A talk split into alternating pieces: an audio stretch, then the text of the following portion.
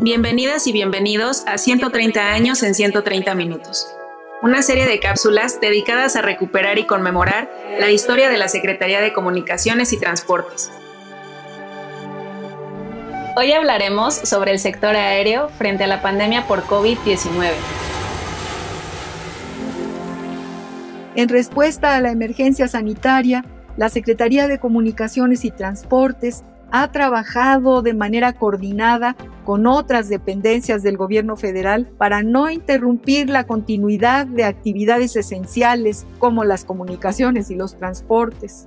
En el caso del sector aéreo, pandemia por COVID ha reducido de forma considerable el número de pasajeros nacionales e internacionales, propiciando una pérdida de casi 2.200 millones de pesos. Con todo, la Secretaría de Comunicaciones y Transportes ha impulsado a la aviación nacional, garantizando que el transporte aéreo atienda de manera regular a quienes lo necesiten, al tiempo que ha operado vuelos de rescate y la llegada de insumos médicos necesarios para superar la emergencia sanitaria.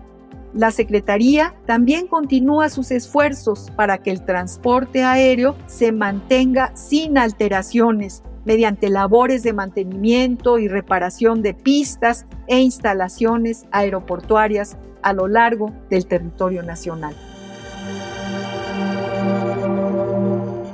Entérate de esto y más en El Mirador y consulta el tiempo y su memoria para tomar el pulso de 130 años de historia de la Secretaría de Comunicaciones y Transportes en el micrositio elmirador.sct.gov.mx. Gracias por escucharnos y hasta un nuevo episodio.